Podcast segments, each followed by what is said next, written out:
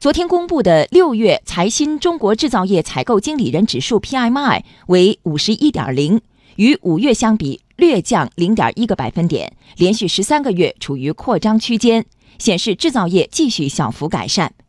这一趋势与国家统计局发布的数据基本一致。国家统计局公布的六月制造业 PMI 为五十一点五，相比五月份下降零点四个百分点，仍为今年以来第二高。要闻快评：中国经济保持稳中向好趋势。国务院参事室特约研究员姚景元：看 PMI 怎么看呢？